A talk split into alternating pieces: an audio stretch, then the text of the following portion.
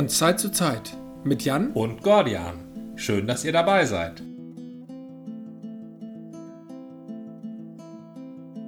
So, hier habe ich dir ein äh, schönes Porter mitgebracht, frisch eingeschenkt, produziert von der Ratsherrenbrauerei, ein Saisonbier, also das gibt es nicht immer und ewig. Es heißt äh, Kavenzmann, was mich sehr freut. Kavenzmann ist in der Nautentik der Begriff für eine große übermächtige Welle, ist in Wortverbindung mit dem Begriff Warschau häufig erwähnt. Warschau Kavenzmann. Warschau heißt Pass auf. Pass auf? Ja, pass auf. Habe ich ja selber gar nicht so gerne den Begriff. Aber Warschau heißt äh, Pass auf, gleich passiert was. In, daher kommt auch der Begriff Warschauen. Den Begriff Warschauen kenne ich jetzt nicht. Aber wenn er darauf, wenn er, wenn er beinhaltet, dass du darauf achten musst, was gleich passiert, dann äh, kommt das hin. Ich hatte Warschauen immer als äh, jemand in, in Kenntnis äh, setzen oder ja, das äh, passt, das passt, ja. Jemanden einnorden. Also ja. irgendwie sowas ja, ja, in die Richtung. Aber jetzt wollten wir eigentlich trinken. Jetzt wollen wir trinken. Nunc est bibendum. Ja, ein Porter. Es ist fruchtig, es ist schwer, es ist aufdringlich und malzig. Tatsächlich bin ich immer kein großer Freund von sehr malzigen Bieren. Porter haben es bei mir schwer. Das Porter sollte ja früher malzig sein, eben den Malzzucker, die Maltose halt mitbringen, um den Hafenarbeiter zu ernähren. Und die Energie zu geben für den schweren äh, Arbeitstag in der Stückgutschlepperei. Genau. Was äh, vielleicht nicht jeder weiß, der Begriff Porter ist tatsächlich, kommt vom Hafenarbeiter, Porter, und war halt eine typische schnelle Mittagsmahlzeit im 18., 19. Jahrhundert, mhm. um die englischen Hafenarbeiter schnell zu sättigen und gleich wieder zur Arbeit zu bringen. Da kriegten sie alle ihr Bier statt einer Suppe oder ein Brot. Mhm. Aber ich finde das schon äh, aus heutiger Sicht interessant, dass man als reguläre Mahlzeit äh, für Hafenarbeiter halt immer ein kräftiges Bier, wahrscheinlich ein Pint gegeben hat. Wenn du das schon interessant findest, dann wird dich ja wahrscheinlich die Tradition des Rumausschenken auf englischen Kriegsschiffen schier umhauen, welche Mengen da gegeben wurden und mit welcher Begründung.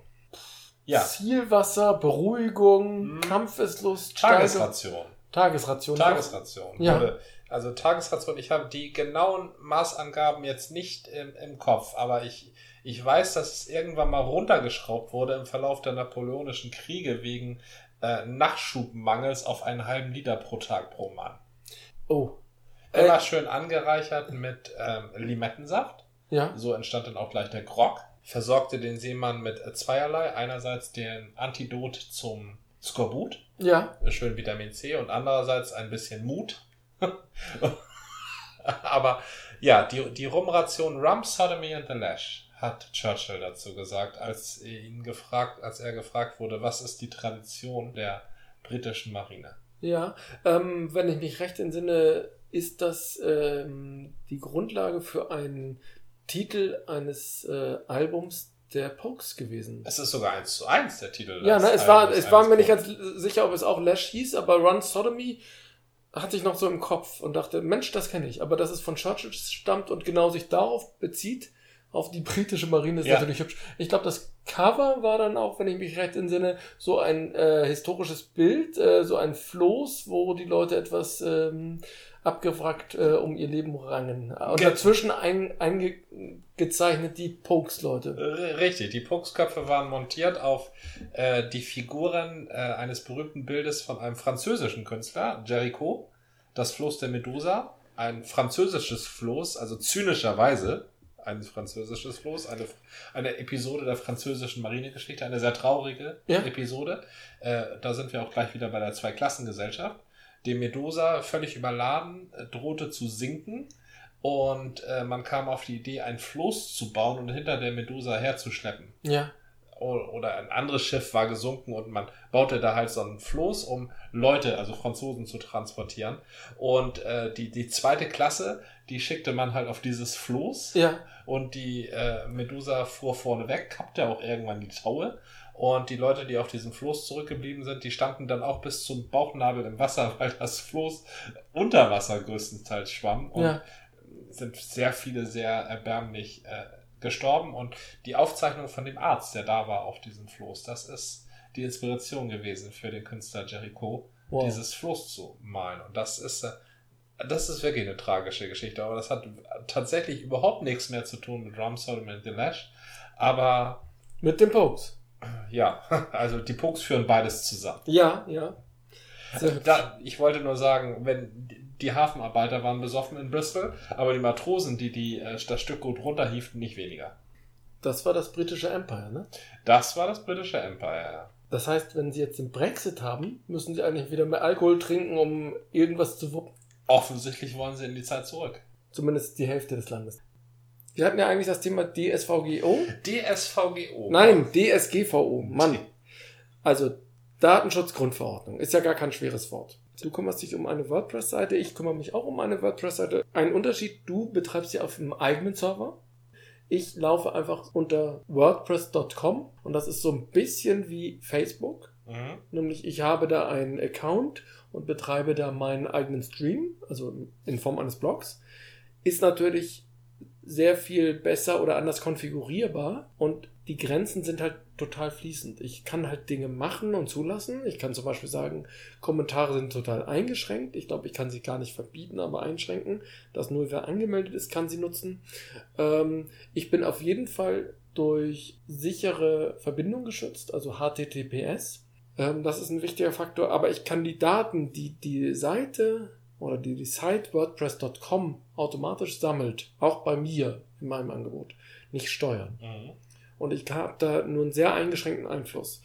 Und das bringt mich in eine tatsächlich kritische Situation, die du nicht so hast. Oh.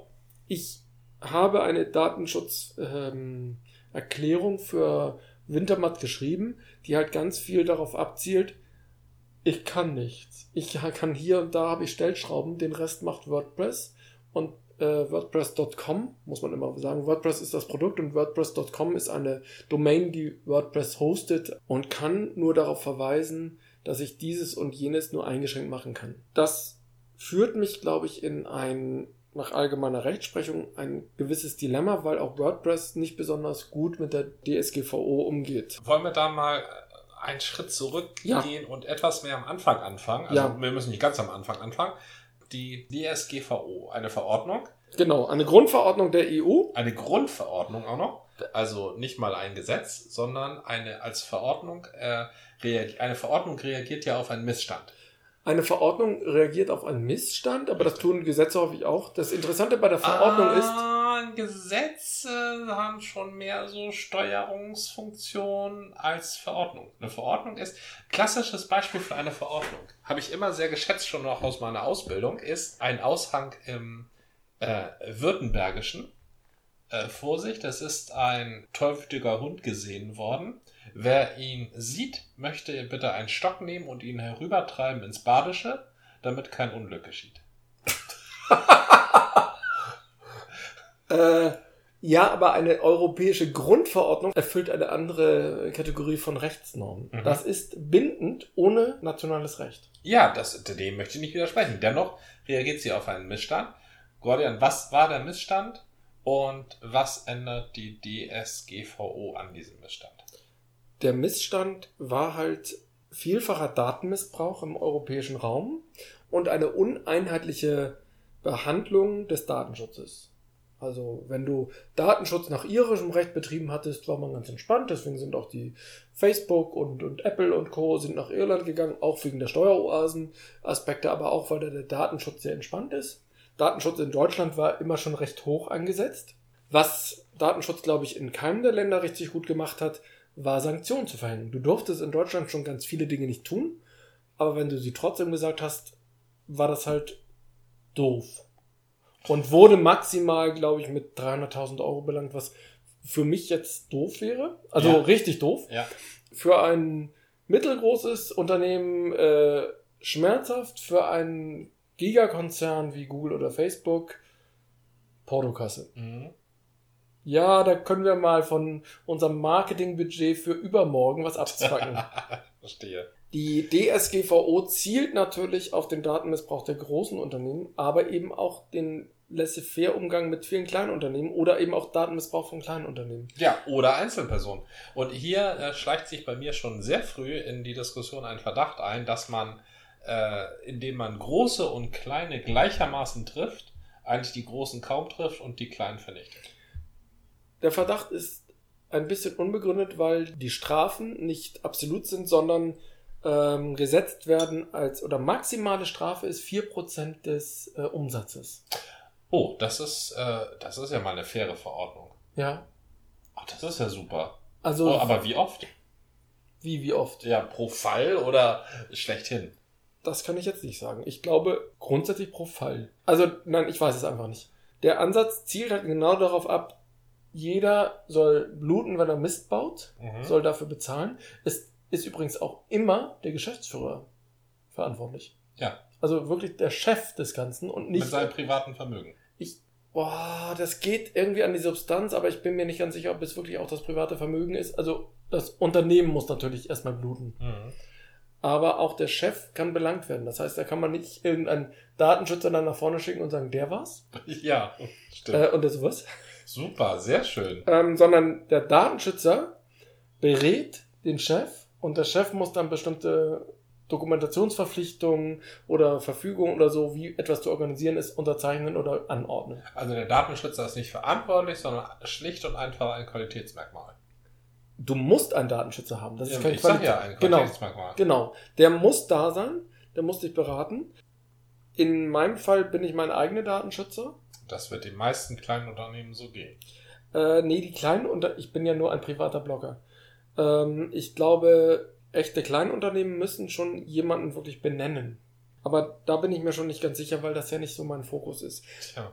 Grundsätzlich geht es ja darum, dass der laxe Umgang mit Daten besser eingehegt wird, dass die echte Datenkriminalität, also Datenkraken, Da- Datensammelwut gestoppt wird oder zumindest begrenzt wird, aber auch, dass die Sensibilität für das Thema auf der Seite derjenigen, die Daten verarbeiten, und das sind ganz viele, viel mehr als sich das bisher vorgestellt haben, einfach wächst. Und super spannend finde ich das in den USA. Auch Unternehmen, die jetzt darunter nicht gerade sind, die sagen Juhu, sagen cool, dass in Europa jemand zu diesem Thema etwas macht. Mhm. Also da gibt es ganz viele Leute, die sagen, die Europäer sind die, die da was vorantreiben und alle Unternehmen weltweit, die irgendwie in der EU was machen wollen, müssen sich diesen Vorgaben unterwerfen, dieser Grundverordnung. Ja. Das Ähm, ist das Interessante an der EU. Was ähm, bei diesen ganzen Diskussionen sehr häufig vergessen wird von der einen Seite und von der anderen nicht genug betont, dass die EU ein, ein Argument ist. Ja, Ein, ein Markt wird es ja genannt, aber es ist ja mehr als ein Markt, es ist ein äh, Gemeinschaftssystem, mit dem man einheitlich verhandeln genau. muss. Es ist ein einheitlicher Rechtsraum und äh, ein Herr Trump versucht dann zwar immer, oder auch die Chinesen versuchen so Einzelvereinbarungen, ja, wir reden mal mit den Griechen und kaufen den Piräus ab oder ja, genau. wir quetschen mal ein bisschen an der Daumenschraube bei deutschen Autos, aber letztendlich ist es halt ein einheitlicher Re ähm, Raum und wenn die Amerikaner versuchen, deutsche Autos mit Zöllen, Zöllen zu belegen, dann bin ich mal gespannt, wie das dann mit französischen Autos Ja, ist. Also, richtig. ob sie dann irgendwie sagen, die Deutschen haben die großen Karossen und die kriegen jetzt eine Luxussteuer. Also da, da gibt es sicherlich Wege, aber irgendwie im Moment klingt das alles noch sehr naiv und dass sie so mal gar keinen Plan haben, wie es läuft. Naja, wahrscheinlich äh, äh, besteuern sie die Plaketten, die vorne drauf sind. Ein Stern und, und so, ein, so, ein, so zwei, vier bayerische Dreiecke, äh, Vierecke. Vielleicht besteuern sie das. Das ist ja das, was Trump sagt. Trump sagt, wenn ich äh, an der Wall Street längs laufe, sehe ich dann nur BMW, Mercedes. Das kann doch nicht sein. Das wollte er ändern. Ich denke mal, selbst wenn die besteuert werden, werden sich die Leute an der Wall Street das Am wenigsten drum kümmern. Genau, die werden noch umso mehr zeigen, hey, ich kann mir trotzdem Mercedes leisten, trotz 50% Steuern. Ja, richtig. Oder äh, Zöllen. Also das ist äh, super schön. Damit macht er es sozusagen noch zum höheren Luxusgut. Mhm. Und wer es sich nicht leisten kann, der hat schon gelost. Naja, und im Mittleren Westen, also seine Wähler fahren sowieso Japaner oder Ja. Koreaner oder. Ich weiß gar nicht, was er mit den äh, Japanern vorhat. Ja, da, da kann er halt nichts machen, weil ganz Wisconsin lebt, äh, fährt Toyota. Tja. oder Montana oder was auch immer. Und nur die Spinner fahren äh, Chrysler. Ja, du kannst ja zum Teil auf diesen Straßen da also gar nichts anderes fahren, außer ein Geländewagen. Und Chrysler baut nun mal keine Geländewagen. Also jedenfalls keine bezahlbaren. Äh, Chr- Chrysler, zu Chr- Chrysler gehört doch Jeep. Ja, ähm, Jeep. Ich weiß jetzt nicht viel zu Jeep, aber Jeep ist für meine, also der, Be- früher haben wir nicht Geländewagen gesagt, sondern Jeep. Weißt du, warum Jeep Jeep heißt? Nein. Das ist eine sehr interessante Klingt nach Geschichte. einem Vogellaut. Ja, das ist schon gar nicht, das ist schon gar nicht schlecht. Jeep ist eine Figur aus dem Comicstrip Popeye, der Seemann. Ah, Da gibt es ein Tier oder ein Wesen, äh, das, ähm, das äh, sich in, ja, so genau weiß, das kann sich in alles verwandeln, kommt überall längs, äh, dem passiert nie was, der kommt durch Wasser, der kommt durch Sand, der kommt über die Berge und dieses Tier oder dieses Wesen heißt Jeep. war das so eine Art Haustier von Popeye und, und seiner Freundin? Ja, also das genau weiß ich das nicht. Ich weiß nur, dass dieses Wesen in Popeye eben vorkommt und diese Eigenschaften hat und danach wurde dieses mm, Automobil benannt. Ah, Du kennst aber schon Popeye-Comics. Ich kenne diverse Popeye-Comics, ja. Also Ich ich bilde mir, Artwork, ich, genau, ich bilde mir ein, dass ich hin und wieder so ein komisches Wesen da gesehen habe, was ich irgendwie als sehr merkwürdig gezeichneten Hund ja, identifizierte. mit so, einem, mit so einem Fez auf dem Kopf, glaube ich. oh, ein Mhm. Fes? Also so Ja, türkischen Fes? Ja. Der einzige, der in meiner Historie zeitweilig ein Fes trug, war Dr. Who. ja, also Und dann mit der Ansage, Fes ist cool. das kann auch sein, dass ich das mit dem Nöp-Nöp-Wesen von Walter Mörs verwechsel. Oh, ja, stimmt, der hat den Fes. Der hat den Fez. ja. Was übrigens auch aus Popeye stammt, ist The Goon. Ich habe The Goon zwar immer irgendwo gehört, irgendwie im Mu- Musikzusammenhang, aber ich kann, sagt mir nichts. Ja, also ähm, The Goon ist eine Wesen, das im Wasser wohnt und sehr stark ist. Ich glaube sogar eine Frau. Ja. Heißt, glaube ich, auch Molly the Goon oder irgendwie so. Und die Goon Show, das war eine Radiosendung, die entwickelt wurde von Peter Sellers und seinen Spießgesellen Ja. und äh, in, auf der BBC lief. Eine sehr lange Zeit. Also so eine, eine absurde Comedy-Show. Und äh, die war das Vorbild für Oliver Kalkofe und seine Spießgesellen bei der Entwicklung des Frühstücksradios. Peter Sellers war Vorbild für das Frühstücksradio? Also Wow. mit seiner Goon-Show. Ja. Peter Sellers kenne ich wegen einiger Filme. Die Ja, der kam ja nicht aus dem Nichts. Ne? nein, nein, die BBC-Serie kenne ich aber. Ich habe mich mit Peter Sellers nie besonders äh, auseinandergesetzt, fand ihn aber immer großartig. Die BBC-Serie The Goon Show habe ich noch nie gehört, aber ich habe den Begriff Goon schon öfter mal gehört. Den Begriff Spießgesellen kenne ich eigentlich nur bei der, beim deutschen Titel von Ocean Eleven aus dem Original aus den 60ern. Ach, hübsch. Da hieß es, äh, Frank war der Protagonist? Äh, Danny.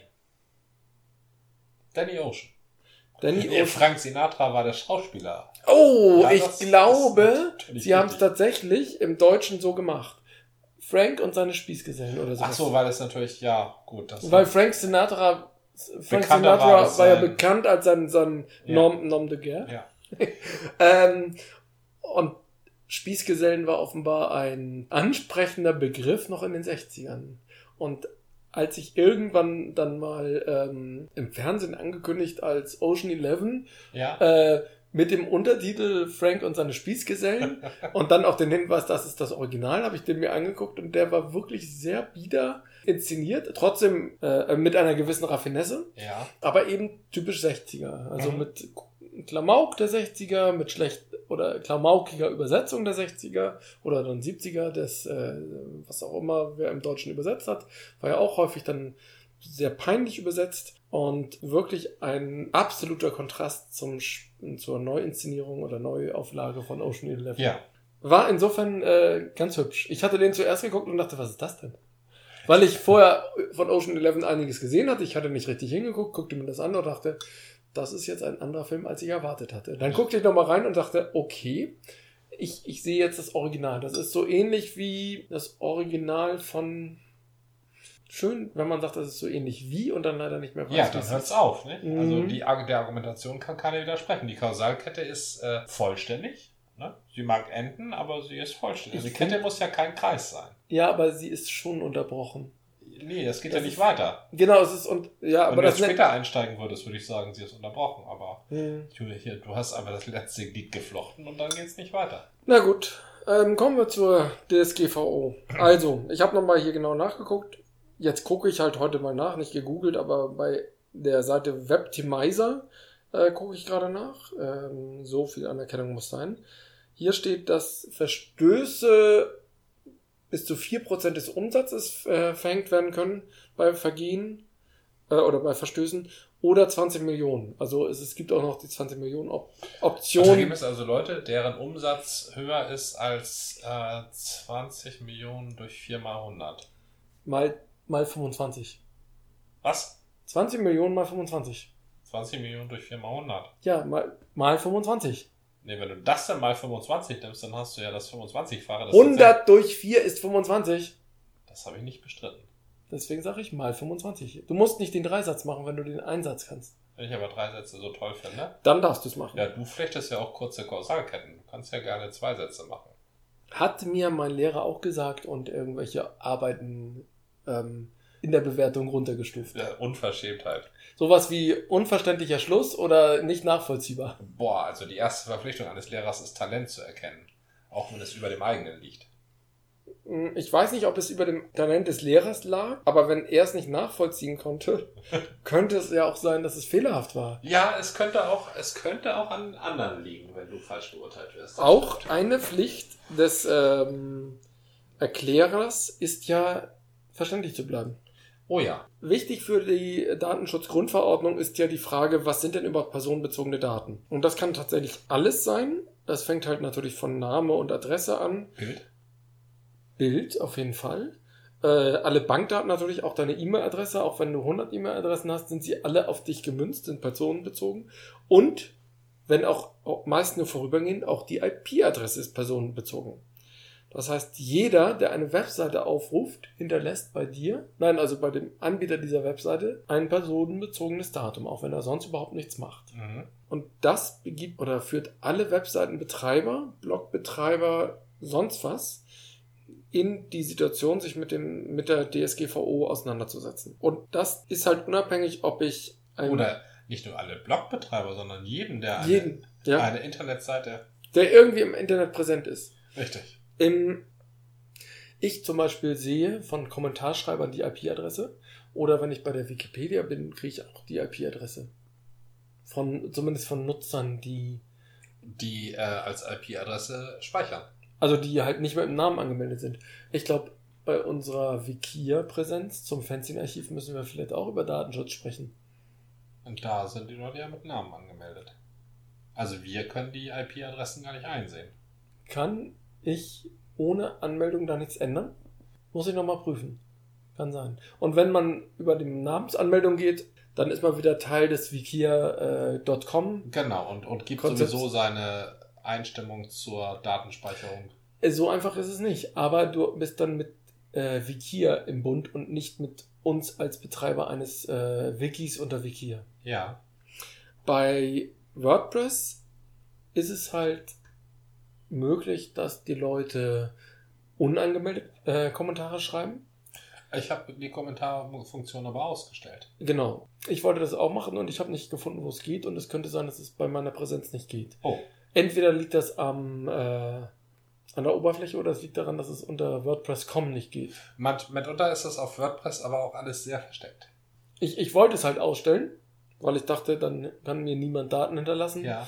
Aber habe es halt nicht hingekriegt. Ich kann mir gut vorstellen, dass WordPress da nicht so begeistert von ist, dass du es ausstellst und dass sie es daher verstecken. Weil ich glaube, WordPress versteht schon die Systematik einer Social-Media-Plattform und möchte sich die Tür offen halten. Ich glaube, da müssen wir nochmal differenzieren zwischen der Software WordPress, die du nutzt, und WordPress.com als Angebot auf Basis der, der Software. Ich bin mir nicht sicher, aber ich könnte mir vorstellen, dass die halt ähm, die Möglichkeit, Kommentare zu deaktivieren oder die Kommentarmöglichkeit irgendwie eingeschränkt haben. Weil sie halt dieses Social haben möchten. Ja, das denke ich. Also ich, ich, ich würde so denken, wenn Mhm. ich so ein Dings gebaut habe. Aber grundsätzlich müssen wir sagen, die DSGVO gilt für dich, gilt für mich, gilt für ganz viele, selbst Leute, die keine Website betreiben. Also unsere Kita ähm, hat halt uns plötzlich einen Fragebogen oder einen Zustimmungsbogen äh, in die Hand gedrückt, dass wir zustimmen oder ablehnen, dass die Ordner über die äh, Fortschritte und die ähm, kreativen Erzeugnisse unserer Kinder in der Kita halt verwahrt werden. Bin gerade nicht sicher, die haben drei Punkte abgefragt, wo wir zustimmen müssen. Ich weiß, dass sie ganz am Anfang auch gefragt haben, ob sie halt Fotos machen dürfen von dem Kind und so weiter. Mhm. Also schon ganz klar, jedes äh, persönliche Datum wird ähm, muss halt bestätigt werden. Das Auch wenn es in einem Ordner vorkommt und gar nicht als online wechselbare Date vorhanden ist. Genau, es geht grundsätzlich um Daten und nicht um Online-Daten. Das ist ganz wichtig. Jede Form der Datenspeicherung, und das kann eben auch in Papier sein, ist davon äh, betroffen. Jede Form der Datenspeicherung. Also, wenn ich meine Kreditkarte beim Sky einlesen lasse, Ja. ja, da gebe ich ja meine Daten her. Du hast mit äh, deinem Kreditkartenbetreiber eine Vereinbarung getroffen und beim Sky bekommst du auch immer einen ganz langen Auszug und mit deiner Authentifizierung, also ich glaube nicht, dass die wirklich DSGVO-konform sind, Mhm. diese Kreditkarten- oder EC-Karten-Vereinbarung, weil da ganz viel Text steht, in nicht gerade einfacher Sprache, nicht gut erkennbar. Und ich freue mich nochmal, dass ich sage, Moment, ganz kurz, Sie müssen alle mal kurz warten, die Schlange ist schon fünf Leute lang. Ich muss das mal kurz durchlesen, weil es könnte sich ja gegenüber gestern was verändert haben. Moment, dann liest du halt diese 30 Zeilen eng bedruckten Text auf der Rückseite des Bons Mhm. und sagst, ah, da habe ich jetzt aber ein Problem. Können wir darüber noch mal reden? Äh, Ist es denn überhaupt legitim, dass du das, nachdem der Vorgang abgeschlossen ist, erhältst? Müsstest du es nicht Nee, der Vorgang, ähm, vorher erhalten? es gibt ja zwei Optionen. Wenn du die PIN eingibst, kriegst du erst danach diese, diesen Beleg. Und wenn du die Unterschrift leistest, dann schreib, unterschreibst du diese Geschichte ja explizit. Ja, Also da das, ist aber der Vorgang schon abgeschlossen. nee, noch nicht. Wenn du das nicht unterschreibst, dann wird es rückgängig gemacht. Ach so, okay, gut, da hätte ich also da zu lesen. In dem, Genau. Du liest im Supermarkt mal kurz, wie deine Daten missbraucht werden und dann sagst du, nee, da möchte ich jetzt gerne ablehnen. Ja. Diesem Punkt widerspreche ich. Ich freue mich schon auf den Kassierer, die Kassiererin, die dann sagt so, was wollen Sie denn jetzt? Ja. Machen Sie mal hinne, da stehen noch zehn andere. Tut mir leid, ich nehme Datenschutz sehr ernst Mhm. und wir werden das jetzt mal noch mal besprechen und wenn Sie das nicht können, holen Sie bitte den Filialleiter. Ja, Da richtig. kann man mal so richtig viel Spaß haben, aber das machen bitte schön andere als ich. Möglichst nicht, das stimmt. Mhm. Aber soweit zum Thema, wer speichert Daten? Mhm. Und wer geht wie mit Daten um? Speicherung und Verarbeitung und alles ist halt wichtig. Es wird in dem Beitrag von Webtimizer halt darauf verwiesen, dass rein private Blog möglicherweise eine Ausnahme sind. Wir müssen übrigens auch nochmal darauf verweisen, das ist ganz wichtig, wir sind keine Rechtsberatung. Wir spekulieren nur auf den dünnen Informationen, die wir uns erschlossen haben und fassen auch nur das zusammen, was wir irgendwo anders wiederum zusammengekramst haben von Leuten, die auch keine ähm, Rechtsberatung geben können. Äh, wir sind keine Anwälte, wir haben keine juristische Ausbildung. Wir versuchen nur das darzustellen, wie wir die Lage im Moment verstehen und ein bisschen Licht in das Thema DSGVO zu bringen. Das war eine Folge des Podcasts von Zeit zu Zeit mit Gordian. Und Jan, bis zum nächsten Mal.